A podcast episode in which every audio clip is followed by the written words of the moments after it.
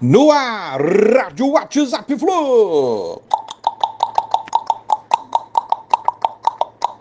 Bom dia, galeraça tricolor. 22 de agosto de 2022.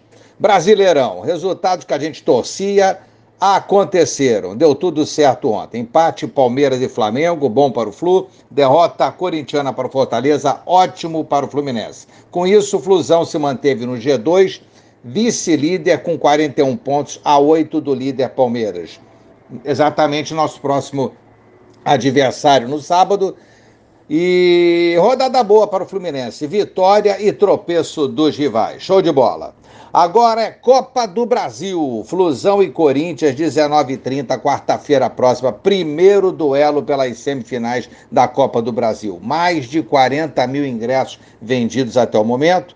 A ansiedade é grande, é enorme para esse jogo que pode encaminhar a nossa classificação à final da Copa do Brasil. É jogo de Copa, temos que cometer er-, erro zero ou algo próximo disso para vencermos essa partida e irmos com vantagem para São Paulo no jogo de volta. Sábado, Fluminense venceu bem, o Diniz teve um ganho com a atuação boa do Natan, as entradas igualmente boas do Michel Araújo e do Bigode. Todos devem estar prontos para a batalha, no mesmo nível técnico e físico.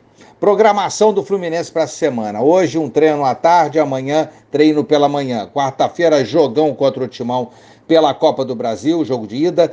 Quinta-feira, treino à tarde. Sexta, treino pela manhã. Sábado, outro jogão contra outro paulista Palmeiras pelo Campeonato Brasileiro. Domingo, folga. Então, é uma semana paulista para o Fluminense. Vamos vencer os dois jogos. Avante, Flusão! Boa semana para todos. Abraço, valeu, tchau, tchau.